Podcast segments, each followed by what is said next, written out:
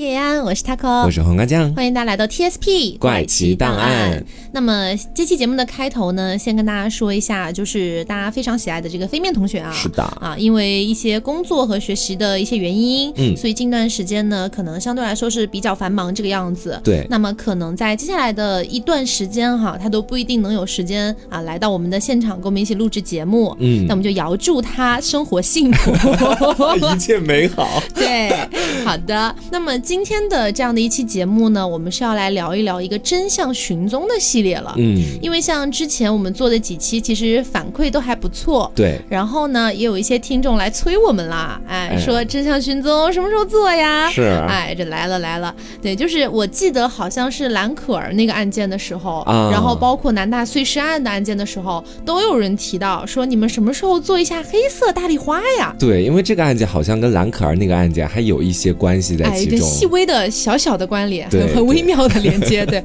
但是呢，之前。为什么一直没有做哈？是因为我老觉得说黑色大丽花这个案件实在是太古老了，嗯，而且太出名了。我感觉大家就算没有了解过案件经过，肯定也听过这个案件了。对，一九四几年发生的一件事情，距离现在应该已经有五六十年了，七十年差不多。嗯，因为我好像这两天我在搜索那个黑色大丽花相关资料的时候，有看到好像是说黑色大丽花七十周年这样的一个话题，所以我才说出前面的一番话。好。所以说，其实这个案件之前没有选择它的原因，就是因为这个。嗯。但是呢，在我们决定要来聊一聊这个案件之后，我们又去做了很多的资料，是才发现，居然在这几年翻出了很多很多的能够有新的一些证据去证明黑色大丽花的真正凶手是谁的一些证据出现了。对，其实它已经有很多新的进展了。对。只不过可能因为案件太古老，我们一直都不太关注这个样子。嗯。嗯。好，那我们今天就先开始聊一下黑色大丽花这整个案件。嗯。这个案件呢是发生在一九四七年的时候的，嗯，这个时候呢是二战刚结束不久，是，然后美国的经济开始快速发展的一段时间，嗯，那么像这种时间段里面呢，其实大家都会期待一个比较繁荣向上的一个景象，是，但就在一九四七年这一年，在洛杉矶发生了黑色大丽花这个惨案，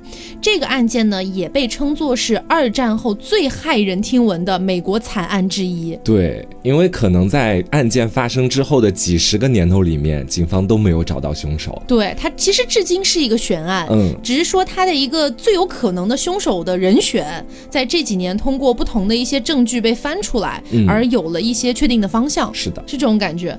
然后我们先来说一下这个案件的整体的一个概括哈，嗯，其实就是一九四七年一月十五号早上的十点钟，有一个主妇叫做贝蒂贝辛格，嗯，然后呢，他带着自己的女儿出门，就像往常一样去散散步啊，买买东西。啊什么的，对，结果呢，在接近莱莫特公园的一个大街，叫做诺顿大街的时候，发现了尸体。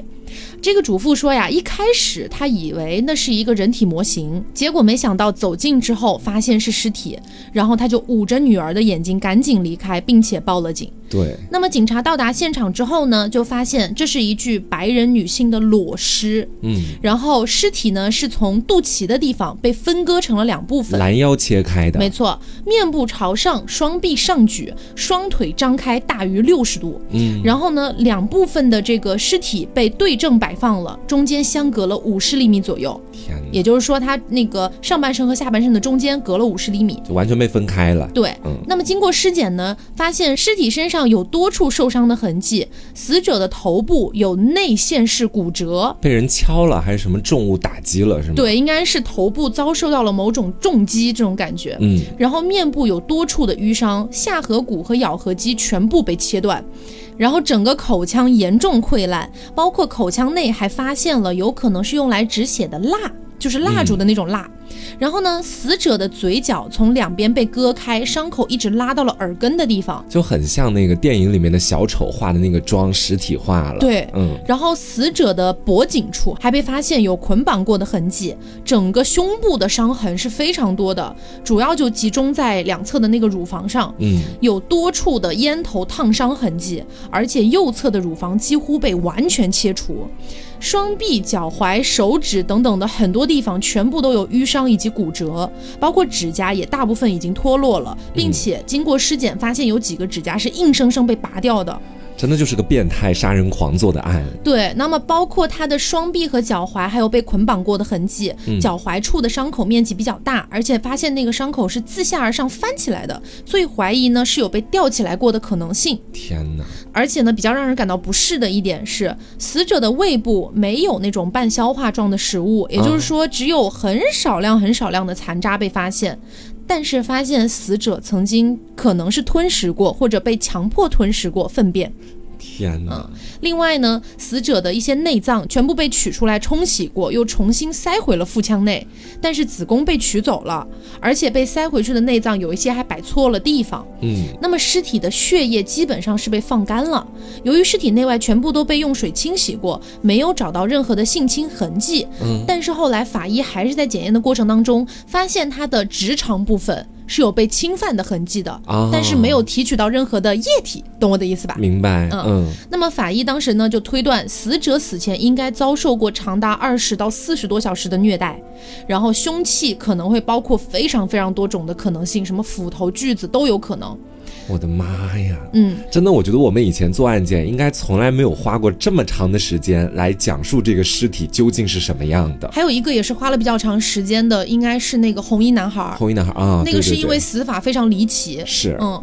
然后我们前面不是讲了嘛？尸体被冲洗过，所以警方在现场并不能发现什么血迹，其实就会瞬间明白过来，发现尸体的地方并不是第一案发现场。哦。然后呢，法医也根据了一些现场的情况，比如说露水啊等等的。去推测了抛尸的时间，应该是在当天的凌晨两点左右。是，而且尸检的时候也发现尸体有被冷藏过的痕迹，也就是说发现了尸体的手上有一些褶皱，就有点像被水泡过之后那个感觉。是，所以推断他应该是被冷藏过的。那么警方最后呢，只能粗略的去推测出了他的死亡时间，应该是在十四号的下午三点到五点之间。明白，就前一天的下午三点到五点之间。没错。哦。然后在当天凌晨两点被抛尸，我真的觉得太吓人了。因为我在搜集资料的过程当中，有看到一些些图片，是蛮多这种图的。对，就是他被发现的那个场景，我不确定我看到图片是不是实景拍摄，但只是一个远看看不到近处的细节。嗯，我只看到真的很像人体模型被中被直接分开的那种感觉。对，那为什么前面我们不是要提到那个主妇贝蒂贝辛格？他一开始以为是人体模型吗？为什么呢？一个是因为尸体被冲洗过啊，所以身上其实没有什么血。就很白，对，还有一个是它被上下分开嘛，就有点像外面的那种人体模型被上下分开的感觉。明白。而且它摆放在那个位置，一定是被人刻意精心摆放过的。啊！你想象一下，就是双臂上举，嗯，然后呢，那个腿两个腿张开六十度，对，而且呢，如果大家去就是呃找到一些图片来看的话，会发现它其实有一点像是侧身，下半身是被侧过来的，嗯，那种感觉，所以它一定是被精心摆放过的，就是要让别人。人以为那是人体模型，也不一定凶手就一定这样想，但他可能是想要，就是说挑衅一下警方那种感觉，有这个意味在其中。对，然后这个贝蒂贝辛格不是报了警嘛？嗯，后来警方就到达现场，并且采集了尸体的指纹送去比对。啊，然后因为这个受害人他年少的时候曾经因为未成年饮酒被捕过，所以其实犯罪指纹库里面是有他的指纹的。嗯，于是就很快的确定了他的身份，当时年仅二十二岁的伊丽莎白·肖特。嗯，伊丽莎白·肖特这个名字，其实也就是说我们前面所说大丽花案件的这个受害者。嗯，我们在这里就跟大家讲一下伊丽莎白·肖特她的身世究竟是怎么样的。嗯，老实说啊，我在以前查阅过不少受害者的整体身世。嗯，但是呢，我可以说在我看过的这么多资料和例子里面，伊丽莎白·肖特算是最让我惋惜的一个。嗯，啊，我来跟大家细细的来讲一下，把时间回拨到一九二四年的七月二十九号，在这一天呢，在美国的波士顿郊区的一个小城，叫做梅德福市。啊，伊丽莎白·肖特，他出生了。嗯，我们在后面就直接叫他肖特了啊。他的父亲呢叫做克莱奥·肖特，父亲有一份非常不错的工作，所以这也就导致他们当时家里面的整体家庭环境也是很好的，嗯，属于中产家庭，蛮有钱。对，他的父亲主要的工作就是建造迷你的高尔夫球场。嗯，然后呢，肖特的母亲叫做菲比·肖特，她是一个家庭主妇，就在家里照看孩子、做做家务什么的。嗯，他们家总共共生了五个孩子。然后我们的这个受害者肖特是排行第三的。嗯，我们把时间继续往前进哈，一九二九年，美国进入到了一个大萧条的时期。嗯，股市崩盘。对，股市崩盘，大量人失业，对不对？嗯。然后肖特的爸爸呢，就这样也丢了工作，而且他的很多积蓄也被股市套牢了。总而言之，经历了这个时期之后，肖特家基本上就等于破产了。嗯。面对这样的一个一滩烂泥一样的局面，肖特的爸爸做了一个怎么说最没有责任心的选择？嗯，就是他通过伪装自杀的方式逃离了他所在的家庭以及所在的城市。真的蛮过分的，留下五个孩子给自己老婆带。对，据警方当时去查证什么的哈，就是肖特的爸爸呢，把车可能是开到了桥上面，然后呢他就离开了。警方后面来到桥上的时候，可能就以为这个肖特的爸爸是因为啊这个股市崩盘，什么样的东西都没有了，所以选择自杀。嗯，包括家里面在当时的他的母亲肖特的母亲，还有那五个孩子也都是这么觉得的。嗯，我们说。正是因为这样的一个原因，我们的肖特过上了一个单亲家庭的生活。嗯，他的母亲也非常不容易，把五个孩子都拉扯大了。嗯，我们说这肖特从小身体就有一些问题，主要体现在支气管炎还有哮喘上面。十五岁的时候呢，他就去做了肺部的手术。当时的医生啊，就跟肖特的妈妈建议了，说你这个孩子这个肺部啊支气管炎哮喘，为了防止他复发哈，我们现在所在的这个波士顿冬天实在太寒冷了，不适合他生活。嗯，你要不然在冬天的时候把他送到那些。就不那么寒冷的地方，让他去在那里过冬天，然后夏天再把他接回来。肖特的妈妈就同意了这样的一种说法。啊，然后在夏天的时候呢，肖特就和家人们一起在老家波士顿一块生活。一到冬天，他就住到了妈妈的朋友那里去了。他的朋友在佛罗里达州的迈阿密那个地方。嗯，其实通过这个，我们就可以知道啊，肖特他自从做完那一次肺部手术之后，他常年的生活基本上就是一年四季两地来回跑这种感觉。嗯，啊，他可以说从小就是过惯了这种什么颠沛流离的这样的一种生活吧。对。然后到了一九四零年的时候，这一年肖特十六岁了。当时呢，应该是在冬天，他在迈阿密那边上学。但是没多久，他因为种种原因就不想念了，直接辍学了，在当地就找了一份服务生的工作。嗯，啊，也等于是开始赚钱了。这个时候的肖特颇有姿色啊，这也是他到后面为什么想要去做演员的一个原因之一。嗯，长得确实是很漂亮的。他在当时就给自己树立了两个理想。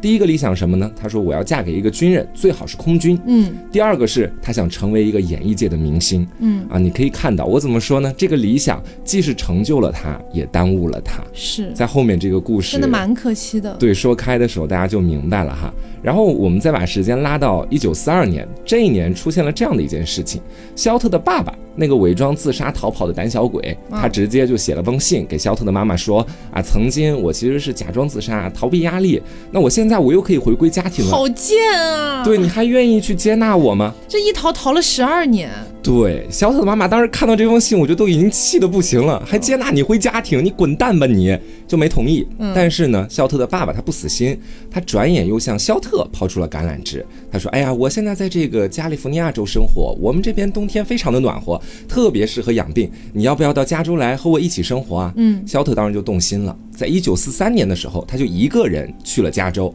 投奔十几年都没见过的这个父亲。嗯，但不久之后呢，肖特和他的父亲就闹掰了。对，因为毕竟也很多年没有见了，我觉得有一些争吵，两个人性格不合，好正常哦。是，而且其实当时关于他们俩为什么闹掰，有种种说法。一种是你这种说法，就是因为两个人很久没见，产生矛盾。嗯，另外一种说法呢，是源自于我们前面说到的，这肖特有一个理想，大致就是想要跟空军，想要跟军人在一起，到加入。那边去呢，他可能就会因为自身长得漂亮而吸引过来不少男人，嗯，然后再加上一个青春懵懂的年纪，情窦初开也很正常嘛，嗯，所以当时可能也会跟一些当地的军人呐，包括是一些其他类型的男人，可能在一块有一些纠葛，嗯，这一点被他爸爸发现了，他爸爸就觉得说你天天在家里不做家务，我天天养你，你还天天出去搞男人，啊，就很生气，当时也确实是因为这个事情吵了架，总而言之呢，两个人就是完全闹掰了，啊，这肖特呢就独自一个人在加州过上了自由自在的生活。他朋友一起吃饭，一起玩儿啊，认识想认识的人，就等于说不跟他爸爸一起住了。对，也干着一份很普通的工作，也算是自食其力吧。嗯，但是好日子没过多久，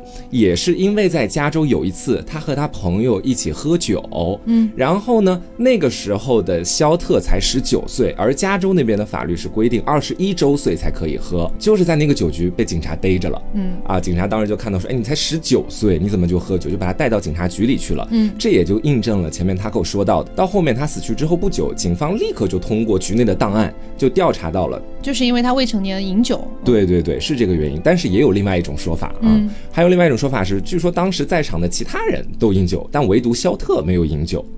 这个的话，其实我觉得都无从考证了。我觉得，我觉得不太可能。怎么说呢？就是虽然说美国的法律是二十一岁之后才能饮酒，嗯，但是实际上就是还是有很多人是破了这个对提前饮酒的。呃，对，就赌呗，就赌警察查不到他这种感觉，是有这种感觉。然后呢，当时其实，在加州那边的警方，他们有想把肖特的爸爸叫过来，跟他说：“你行使你监护人的权利，你把女儿带走。”肖特的爸爸拒绝了。他不想跟自己的女儿再有任何的瓜葛，嗯，所以在之后，这个法院也没办法，包括也碰到了一个特别善良的女警察，就把肖特重新又送回了老家梅德福那边去了，嗯。但是你知道，肖特从小到大基本上都是在大城市之间来回跑的人了，而且已经习惯了自由的那种风格，在老家那个小地方肯定是住不下去的。于是，一转眼到冬天的时候，他又跑到迈阿密去了，嗯。然后在之后啊，我们就要说，在肖特这不长的二十多年的人生里面，他遇到的几个男人。第一个呢是发生在一九四四年的九月，他认识了一个帅气的空军军官，叫做富克林，两个人就陷入到热恋了。当时还是在二战时期，富克林因为要去欧洲执行任务，两个人就就很苍茫的就分手了。啊，这个其实也正常，因为是在二战时期的时候，大家都不知道明天究竟会发生什么，是，所以对年轻人产生了一个影响，就是纵情声色啊，活在当下，嗯，不要考虑太多。所以两个年轻人陷入情网之后又果断分手，是很正常的一件事情。嗯，然后我们再来看第二个男人，这件事。事情呢是发生在一九四五年，这一年的肖特二十一岁啊，也是他死亡的前一年，等于是。他和一个叫马特·戈登的飞行员确定了关系，怎么说？这个算是他的真命天子，是他的正缘啊。两个人真心相爱，但是好景不长，这戈登在之后呢，因为在海外有一些任务就被派出去了。而且戈登当时在临走之前就跟肖特说了：“你是我这一辈子的挚爱，所以我希望你呢可以先回到你的老家那边去，先找一份工作，等我回来咱们就结婚。”肖特当时肯定也是特别喜欢这个戈登的，是他就同意了这件事情。一转眼就回到老家，随便找了份工作，就等戈登回来。但是没等到这样的一个好消息。是因为戈登的母亲当时给肖特发电报了，说戈登因为飞机坠毁死亡了。嗯，而且戈登死亡的那个时间，其实距离日本最终投降不到一周的时间了。是，就是他在二战即将结束的前一周，不幸的就是离开了人世。然后你就觉得很可惜啊。如果说这个时候戈登回来了，他们结婚了，那以后就不会有黑色大丽花这个案件了，很有可能就没有了。对，而且我真实的是觉得说，人的一生起起伏伏。如果我们来看这个肖特他的一生的话，和戈登的这几年算是顶点，因为在这之后基本上都会是整体下落的一个趋势。嗯，这段爱情对肖特来说是特别刻骨铭心的，包括是在他被杀害之后，警方去检查他曾经寄存在长途汽车总站的一个个人物品，里面就有这个记录戈登死亡的报刊文章，嗯，证明这个肖特就算是在死之前，还是把戈登。死亡的这个报道放在自己的贴身包裹里面的，而且呢，在那个里面还发现了一封他没有寄出去的信。这个信里面是这么写的：说如果我俩现在还互相属于对方，该有多好啊！我从不后悔在西部遇见你，你没有把我拥在怀里，再不松手，但是共度的那段时光，一切都很美好。嗯，证明在死之前，他还是怀念着戈登的，是，真的是造化弄人啊！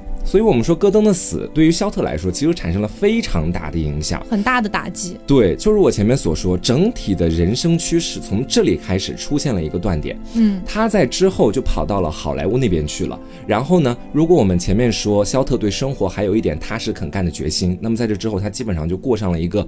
怎么说比较颓废的生活？他认识了好莱坞的一个富商，这个富商的名字叫做马克·汉森，也是在肖特死亡之后，警方重点检查的一个对象。嗯，他是在一九四六年住进了汉森的家里面。我们说这汉森就是一个渣男加炮王。嗯，啊，这个汉森他比肖特年长三十四岁。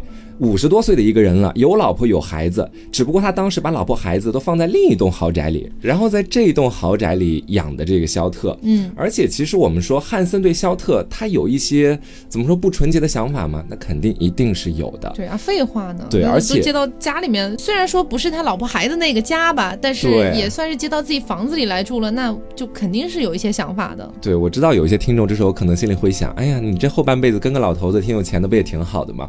但其实不是。是这个样子的。这个汉森他是一个渣男，他经常会在这个房子里面收留一些落魄的模特啊、演员啊，跟他们去干一些不轨的事情。嗯，他只是觉得肖特只是他的一个玩物而已，我甚至会这么觉得。而且呢，在这个别墅里面，其他人可能都是短租啊，住一晚上一夜情就走了。嗯，常住的只有一个肖特和另外的一个模特兼演员叫安。啊，这个安小姐呢，其实她为什么会出现在这个房子里面，也是说法众多。嗯，曾经有一种说法，就是她跟汉森是有一点儿那个不轨的情节在里面的。嗯，也有另外的说法是啊，包括也是后面警察去问这个安的时候，安就说我是清白的，我只是跟汉森的好兄弟在一起了，汉森只是帮他照顾一下我而已。但是具体几分真几分假，我觉得各位自己心里也有定夺。我觉得这个确实很难讲了，因为就是你警方去调查的时候，一个是他。他可能觉得说汉森本来就是有家室的，对。如果这个时候承认了自己跟汉森的这个关系，有可能会影响到自己的未来啊，什么什么的。对。他不一定会说真话。所以说，其实肖特在这个房子里面呢，他也会经常受到汉森的一些性骚扰。嗯。但数次都是以我是处女，你还是不要碰我了吧？你这样的话对我来说，我不想让你当我这辈子这么重要的那个男人，大致这样的由头，嗯，就给他模糊过去了。然后到后面，这汉森还是在不断的接一些新人回到这个家里面，直到十一月十二号这。一天，嗯，汉森又接了一个不怎么说不入流的女演员或者模特回来，嗯，这个女演员她跟肖特发生了很大的争执，两个人互相让对方滚出去，最后这汉森一番权衡，让肖特第二天滚出去了。哦，对，哎呀。而且在这之前呢，其实还会有一些说法，啊说这个汉森可能对肖特是有一点真心的，给他定做晚礼服什么的。但是男人就是这个样子，嗯，可能在某一个时刻你就直接被他抛掉了。这样，嗯，我们说肖特离开了汉森家之后，他开始过上了真正的流亡生涯。嗯，他呢，其实在当时也没有什么想要重新回到踏实生活的这种欲望。他白天就在好莱坞的周边，期待自己被星探发现，成为好莱坞一线的女演员，每天都过着这样的梦。这个地方可以讲一下了，就是。包括他从小的时候都有一点喜欢当时的一个明星，叫做迪安娜。所以他就模仿那个明星，把自己的头发染成了黑色，然后也经常穿着黑色的衣服。这其实是黑色大丽花的一个由来，就是这个案件为什么叫黑色大丽花？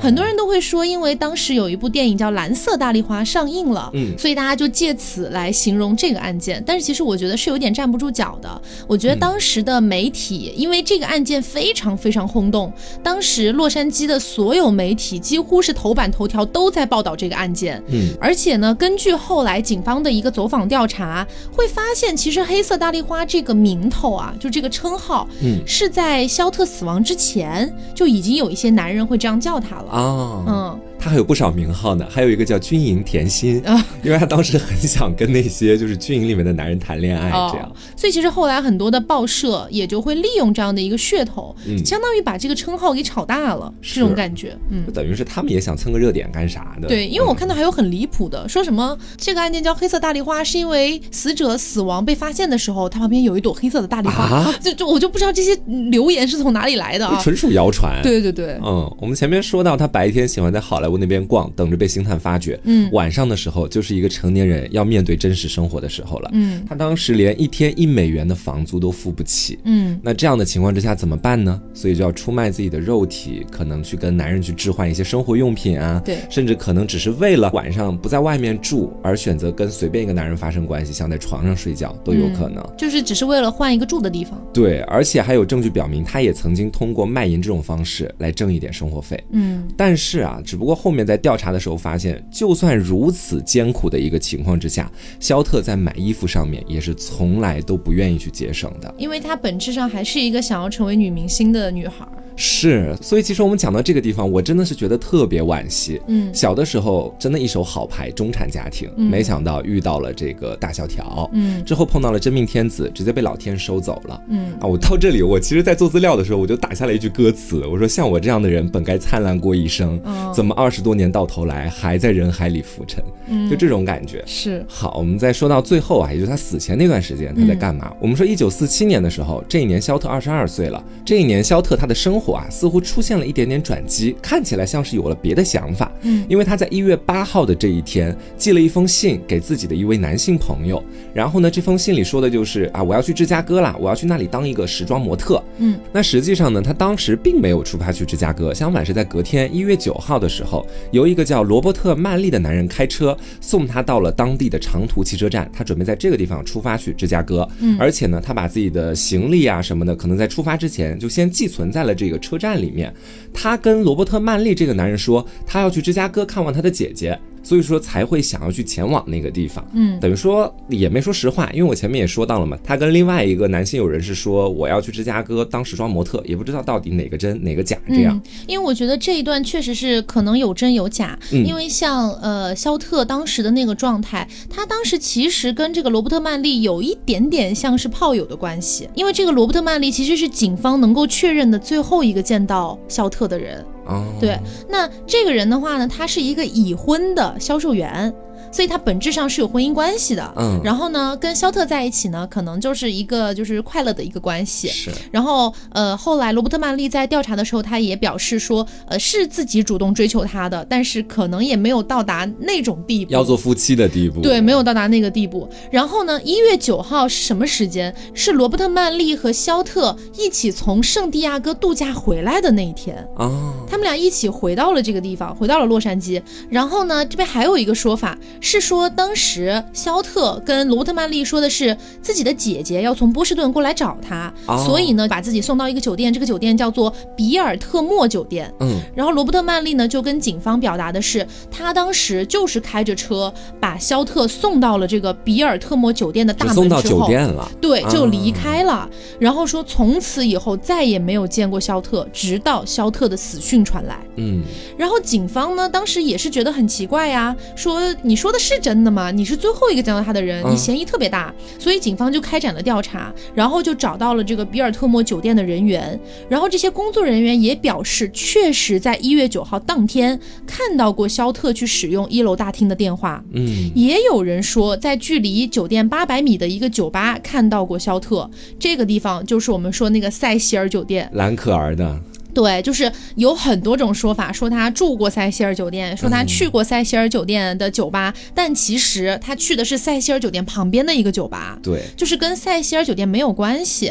但是呢，黑色大丽花这个案件，因为一定程度的这个谣言哈，嗯，也给塞西尔酒店。啊，添上了一点点的这种玄学色彩。是，我觉得其实从我们现在的角度去看那些曾经发生的故事，就很像他们两个两个诡异的故事突然联名了的感觉。嗯，那种惊恐程度加倍。对，但其实他们并没有什么实质性关系。是，嗯。然后呢？刚刚黄瓜酱已经讲到了一九四七年的一月九号这一天了。嗯，这一天也就是我们前面讲的那个罗伯特曼利最后一次见到肖特的那一天。是，不管肖特说的话是真是假，总而言之呢，从那一天之后，暂时就没有人见到过他了。嗯，然后就来到了我们开头说的一九四七年一月十五号，肖特被人发现死在了街上。嗯，那么我们继续回到尸检和警方这边，尸检证明他的上下半身不是被分离了嘛？嗯，说这个操作应该。是在他死亡之后完成的啊，嗯，因为上下半身被分离了之后，还有他的很多的脏器，就是内脏啊什么的，都被取出来清洗过，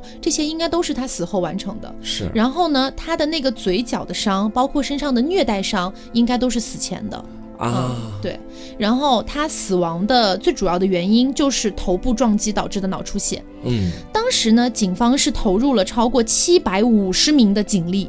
然后重视这个案件，对，非常重视，因为这个案件啊，那个时候其实蛮轰动的，嗯，因为一开始的那个主妇贝蒂贝辛格，她去报案到警察到达现场的中间的一段时间，其实还是有路过的一些人看到了，嗯，当时躺在地上的就是已经被分尸了的肖特的，一传十，十传百，对，也引来了很多的记者去争相报道，所以这个案件相当于是一片哗然，就大家都吓到了，嗯，所以这个案件呢，一开始就投入了超过七百五十名的警力，然后。虽然说已经确定了伊丽莎白·肖特的这个身份，但是大家还是希望能够获取更多的有用的线索。嗯，因为单纯只是确定了他的身份，因为你想前面也讲了，他的这个尸体其实是被清洗过的，嗯，然后身上并没有发现什么类似于呃精液留下的痕迹之类的。凶手其实很谨慎，对，凶手很谨慎，而且有很强的反侦查意识。对，然后呢，当时就是各种的发传单，希望大家来提供有用的线索，甚至当时还有一个议员，嗯。他悬赏超过一万美金啊！那个年代的一万美金其实还蛮多的，值钱了。对，说去给到能够提供重要线索的人。嗯，所以说那段时间有超过六十多个人去向警方自首。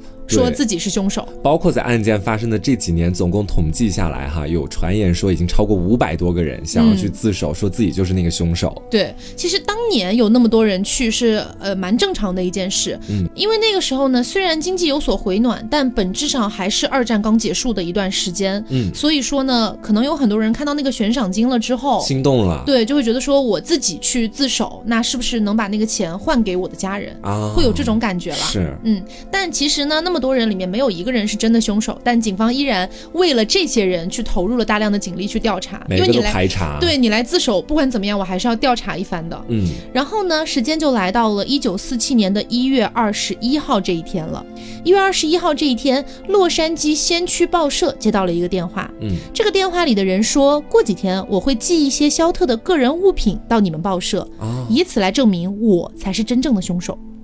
这一看就是真正的凶手会说的话。对，三天之后呢，邮政部门果然发现了一封比较奇怪的信件。嗯，这封信件的封面上用那种剪贴报的方式，就是大家以前看那种刑侦剧可能会看到的，在那个报纸上剪下一些字母或者单词拼凑起来，拼成一句话那种。剪他需要的单词。对，上面写着这是黑色大丽花的个人物品，以后还会有几封信寄到。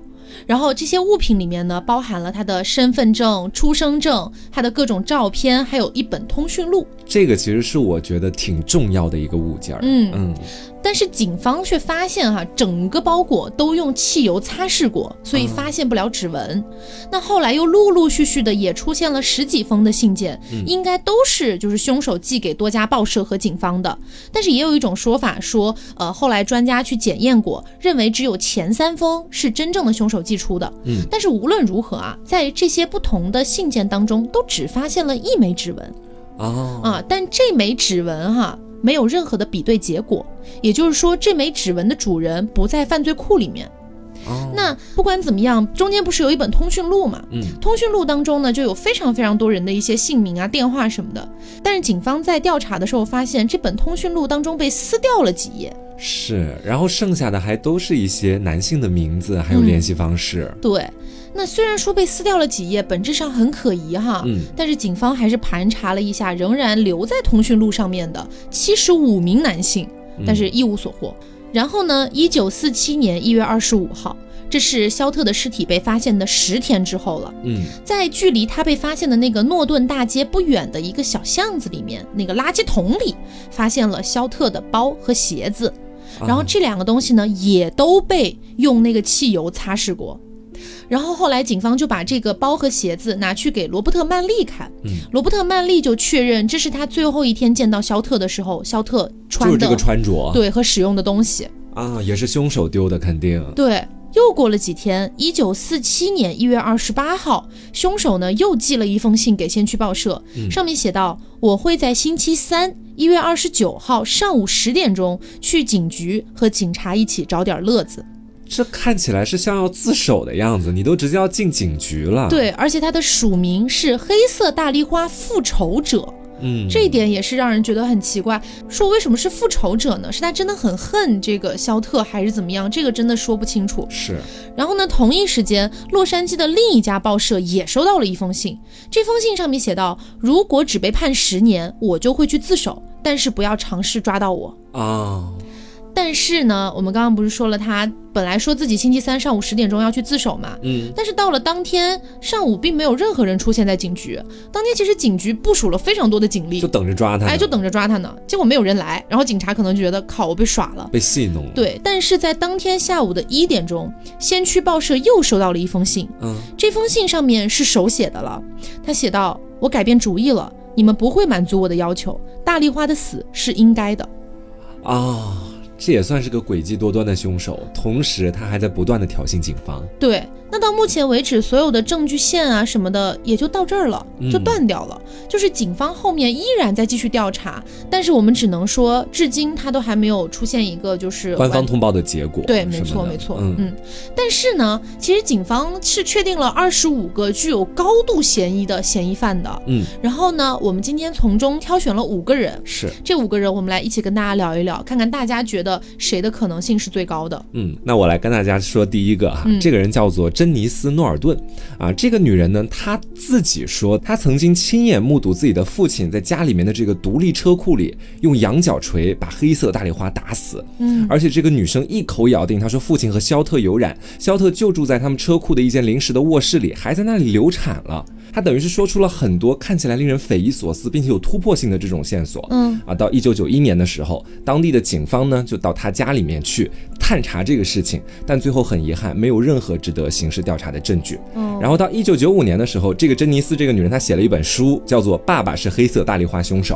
嗯啊，到二零零四年的时候，珍妮斯去世了，她的姐姐就对着当时的这个报纸的采访说，她的书就是一本垃圾，甚至都不是真的。但是她自己深信不疑这个事实，只不过这。根本就不是事实，因为我和父亲在一块儿住了十六年，我怎么不知道这件事情？嗯啊，等于是说，在当时一开始，因为种种听起来非常吓人的言论而获得了足够的关注，到最后又确定是完完全全清白的。嗯，所以他其实有点蹭热度的感觉。是，而且他说的什么又流产了之类的，我觉得可能是指向当时警方检查出来没有子宫，对，子宫被拿走了。嗯，对，这种感觉是。那我来说第二个比较可疑的人了，就是罗伯特曼利。嗯，我们前面说到了，警方唯一能够确认的最后一个见到肖特的人就是罗伯特曼利。那一般情况下，在这种案件里面，哈，就是最后一个见到死者的人，他的嫌疑一般来讲都是最大的。嗯，但是呢，我们前面不是讲到了吗？这个罗伯特曼利说了自己，哎呀，我没有，我当天就是把他开车送到了酒店，我就走了，我再也没见过了。于是呢，警方在这个罗伯特曼利的身上进行了两次测谎，然后呢，甚至还给他打了吐真剂。就是一种你打了之后，你不管怎么样都要说真话的。可是罗伯特曼利都经过了这些测谎的仪式，经过了重重考验，发现他自己是清白，他没有撒谎哦。但是很玄学的一个地方在于什么地方呢？是后来啊，到了一九八六年了，就很后来很后来了。嗯，也是一月九号这一天。一月九号是什么日子？你还记得吗？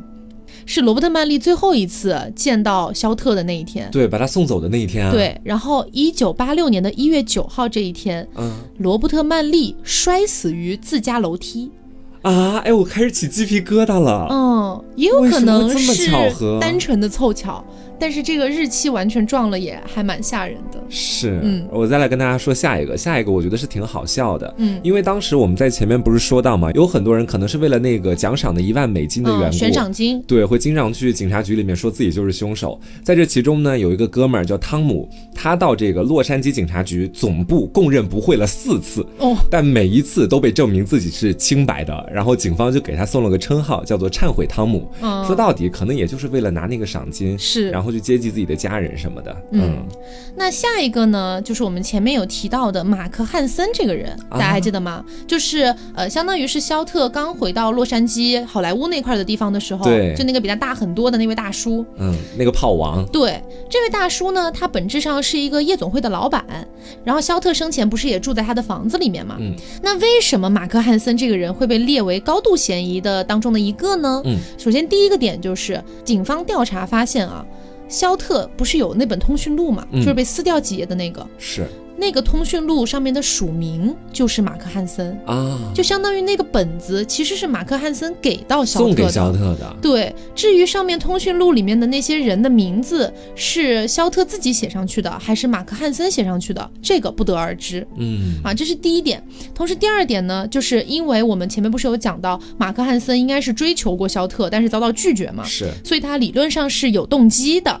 那不要忘了，我们前面还提到了，就是肖特的整个死状是比较。比较惨烈的，嗯，而且是需要一些外科手术背景的人才可能会做到的，嗯，因为他的整个上下半身被分离的相对完整，是，就切割的那个伤口是比较完整的，嗯，那么警方就发现，在被高度怀疑的二十五个嫌疑人当中，有三名医生啊，而这三名医生都是马克汉森的好朋友，而且马克汉森还有一个手下叫莱斯利，这个莱斯利呢，以前也从事过殡葬行业。哎，就觉得说，嗯，马克汉森是有能力、有动机去下手的，是。但是由于没有任何的证据。所以警方到最后也没有对他没有办法逮捕他，对，没有对他提起一个起诉。就有的时候，我觉得最愁的就是这一点。你不管从动机上盘，还是从他自己的什么资源，包括身边的一些其他人脉上来说，他都很有可能。对，但是就是没有证据，所以你没有办法去逮捕他。没错。那最后一个啊，就是我们要讲到的，我们今天这期节目可能认为最有可能的一个人了。是。他叫做乔治·霍德尔。嗯，乔治·霍德尔是谁啊？他是洛杉矶的一个医生，他开了一个诊所。那这个诊所呢，平时就是对外宣称是治疗性病的。嗯，那其实大家就可以理解，就是表面上看起来可能是其貌不扬的一个小诊所这种感觉啊，但是他背地里会干很多事儿。其实这个乔治·霍德尔，他在年轻的时候啊，本来就是学习外科相关的一个专业的，嗯，而且同时呢，有一种说法称他年轻的时候还做过智力的一个检测，发现是非常高的，有高达一百八十六。那他开这个诊所干什么呢？据说他当时认识了很多的一些政治相关的一些人员，嗯啊，就比如说一些议员啊之类之类的，嗯，他就帮这些人的小三儿。去非法堕胎哦，因为在美国那个年代其实是不允许堕胎的。他等于是直接给那些议员和参政的人，给他们提供一条便利。对，就是相当于非法帮他们的小三儿去解决这个怀孕的问题。嗯，而且同时还会非法贩卖药品。天哪，干的都不是好事儿啊！对，那么其实，在黑色大丽花这个案件之前，嗯，在以前，这个乔治霍德尔的秘书就曾经死掉了。死掉的原因被发现是服药过量。难道是乔治·霍德尔去做这件事情的？有很多的猜测啊，有猜测呢是说，呃，因为他不是非法贩卖一些药物嘛，然后被这个秘书发现了，或者秘书要用什么样的方式去威胁他，所以他就把秘书给杀了。哦，嗯，是有这样的一些说法。据说当时警方其实就怀疑过这个乔治，嗯，但是呢没有找到任何的证据，所以最后只能作罢了。后来呢，在一九四九年的时候，也就是黑色大丽花案已经发生过了，嗯，然后呢，这个乔治的女儿叫做塔玛尔，她当时报警了，她就说我父亲性侵了我，并且导致我怀孕了。这么人渣吗？对，同时还声称他自己知道父亲就是黑色大丽花案的凶手。嗯，这个地方跟前面的那个说他父亲是凶手的还有一点不一样。嗯，因为肖特当时不是在那个诺顿大街被发现的尸体吗？是。有证人说，肖特被发现的时候，旁边附近还停着一辆黑色的车子，嗯，而这个乔治的车也是黑色的。同时，还有多名证人表示，这个肖特在和那个罗伯特曼利交往之前，嗯，曾经和乔治也有过男女关系。天哪！而且他那个车停在路边，就让我想到最近看到的一句话吧，说什么杀人狂特别喜欢就回到自己的现场欣赏自己的这个作品。没错，而且很奇怪的一点就是，他女儿不是报警了吗？说我爸爸性侵我，导致我怀孕。但是这件事情最终乔治居然被无罪释放了，这不就得益于他的那些政治人脉了？应该。那么从这个时候开始啊，就是有多名证人表示乔治和这个肖特曾经有过男女关系之后，嗯，警方就开始注意到了乔治有点怪呀，就是以前发生的这么多事情都跟他有牵连，但是他好像从来没有被定罪还是什么的。于是呢，在一九五零年的二月十五号到三月二十七号，也就是说一个多月的时间里面，警方在乔治的家中安装了窃听器啊，在窃听器窃听到的内容里面有这些。他承认，首先帮人非法堕胎，嗯，而且说到了秘书的死并不单纯，啊，嗯，而且还说了一句非常重要的话，他说：“假设是我杀死了肖特，警方也找不到证据了。”他还说了一句：“这是我和警察做过最好的交易。”还有一句：“我还想在检察官那边找找关系呢。”天哪！对，所以这些话就是感觉就完全指向他了嘛。嗯。于是呢，警方收集好了资料之后，正准备起诉这个乔治的时候，却发现乔治早一步飞去了菲律宾了。嗯。而且他飞去菲律宾之后，警方发现有很多关于黑色大丽花的这个证物都不翼而飞了，被他带走了。不知道啊，就至今都不知道，警方也解释不清楚那些证物是怎么样丢失的。乔治这个人，他直到四十年之后才回到美国来继续生活。天，他一九九九年在旧金山过世了。嗯，那你这个时候就会觉得很奇怪啊。如果说你真的没有做什么事的话，你为什么要突如其来的飞到菲律宾去，然后在菲律宾过了四十年才回来还不是想要逃脱法律的制裁？对，那但是单纯是这样子的话，可能还不足以定他的罪啊。嗯，我们来看一下在最近发生的事情。二零一三年的时候，嗯。这个乔治的儿子叫做史蒂夫，他也是一个 LAPD，也就是洛杉矶的警察。但是呢，他当时已经退休了。他退休了之后呢，出了一本书。他这本书里的内容，简单来讲，就是他认为自己的父亲，也就是那位乔治，嗯，就是黑色大丽花案和黄道十二宫的凶手。黄道十二宫，等一下，对，这不是我们以前好像讲过的一个案子吗？好像没讲过吧？就是，但是我觉得我很耳熟，也是很出名的一个案子。嗯，对。那他当时为什么认为他？也是黄道十二宫的凶手哈，是因为这样子的，就是黄道十二宫这个案件发生的时间哈，就是黄道十二宫是一个连环杀人案嘛，嗯，但那段时间呢，理论上来说，乔治这个人应该是在菲律宾的，啊，但是他儿子不这么认为，他儿子认为他在一九六八年的时候应该就飞回过美国，偷偷的，哎，偷偷的干了黄道十二宫这个案子，然后又回到了菲律宾，天哪，对。反正他儿子是这么认为的，而且呢，黄道十二宫的这个案子和黑色大丽花是有一点相似的地方的，就是他跟警方去沟通的时候，也会利用那种剪贴报的方式，而且也会用很挑衅的语气去跟警方说话。我的妈呀！所以这个地方呢，就完全见仁见智了啊，就说不清楚。但是我们继续来看啊，就是乔治的这个儿子，他还发出了一张照片，嗯，这个照片呢，他说是在他爸爸珍藏的相册里面的一张照片，嗯。这张照片呢，非常非常的像肖特。啊，那就是坐实了他的爸爸曾经和肖特不管是什么关系，总而言之见过面，一定认识，对，甚至还一起拍了照片，对，而且那张照片我看到了，大家感兴趣也可以去搜来看一下。我只能说，我不知道那张照片是在肖特睡着的时候拍的，还是在他死去的时候拍的。啊，因为是闭着眼睛的，然后呢，看不出来是生还是死。对这种感觉哈，然后呢，二零一四年的时候，经过专家的一个比对，发现那张照片和肖特啊，就是是同一个人的可能性高达百分之九十到百分之九十五。很高了，已经对。那么乔治的这个儿子甚至还弄了一个网站，他也是真的。我觉得，我觉得就是乔治这个人做人真的很失败。你想，对他亲生女儿举报他，儿子女儿都指控你。对，然后他儿子在他死了之后，专门弄了一个网站，列举这个可能是乔治犯案的一些证据。天哪！其中就有字迹的对比。就我们前面不是讲到有一封信嘛？哦，他有自己写字。对，因为他会整理他父亲留下来的一些东西嘛，肯定会其中有他父亲手写的一些内容，他就会去跟之前的那封信去做对比。我去看了一下那个字迹比对啊，我只能说，呃，可能也不是我的母语，我看不出来有多么的相似。嗯，但是他的儿子是坚定的这么认为的啊。后来还发生了一件事情，是在二零一八年，真的离现在很近，三年前。对，二零一八年七月份。美国印第安纳州有一个女生叫做山迪尼可，嗯，她在收拾她母亲的遗物的时候，发现自己的祖父留下来的一封信。她的祖父呢叫做 W 格伦马丁。这封信呢，其实是一个亲笔的，相当于呃保命符、垂死宣言那种感觉。嗯，原来呢，他的这个祖父曾经就是 LAPD 的一名卧底探员，嗯，专门就是去调查贪污腐败的官员的。嗯，所以呢，因为他这份工作会接触到非常非常多的机密嘛，也有可能会得罪一些人际关系，一定要保密是吗？对对，保密性很高，而且危险性也很高。嗯，就万一被谁发现了他是卧底，他可能就完蛋。对，就是这样子。所以说他的祖父就非常担心自己家人的安危，于是就写下了这封信。嗯，这封信的开头写道：“如果我的女儿受到任何伤害，我都会立刻公开这封信的内容。”嗯，这封信的内容是什么呢？我认识一个叫做 G H 的人，嗯，他就是黑色大丽花的凶手，已经被他探出来了。警方在包庇 G H，并且放走了 G H。那 G H 是谁呢？嗯，就是乔治霍德尔的缩写。哦，那就是对上了呀，一切都对。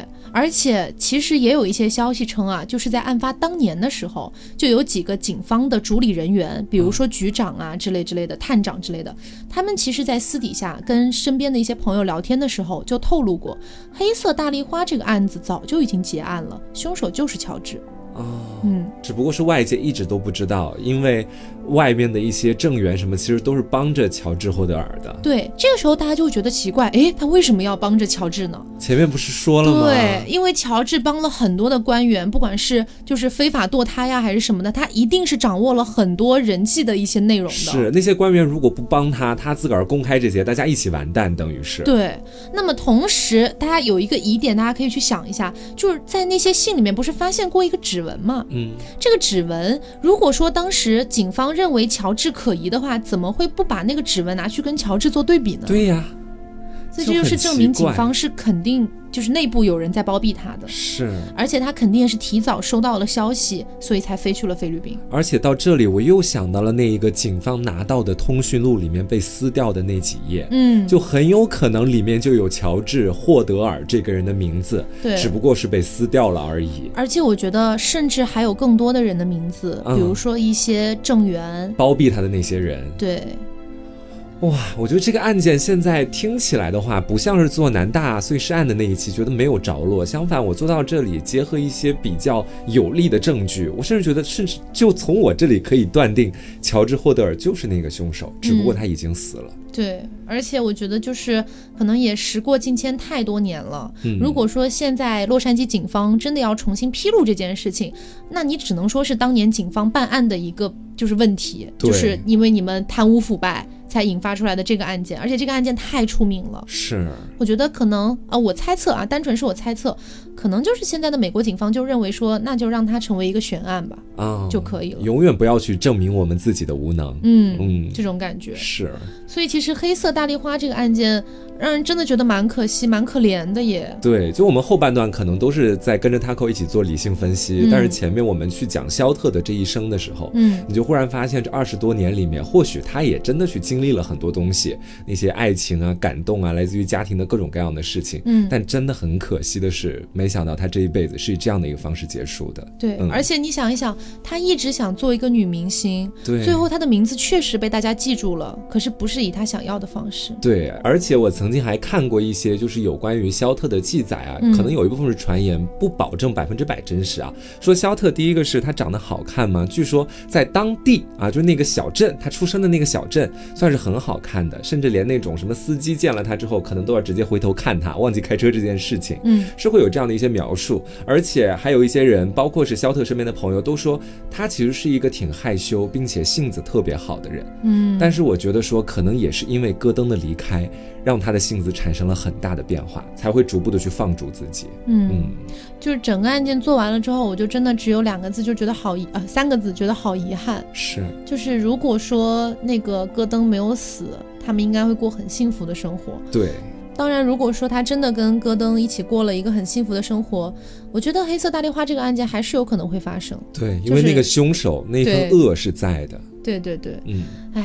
就只能说一声叹息。嗯，没错。嗯，好，那今天的真相寻踪差不多就是做到这里，也希望大家能够喜欢今天这期节目。嗯，其实这个案件做完之后，哎呀，我觉得我得缓缓。对我也是，我今天发了条朋友圈，我觉得自己就是很需要在心灵上面去想一想，去抿一抿，慢慢去释放这种情绪。不知道大家有没有哈？嗯，好，那么今天的节目差不多就是到这里了。那我是 Taco，我是黄瓜酱。嗯，那我们下周再见，拜拜。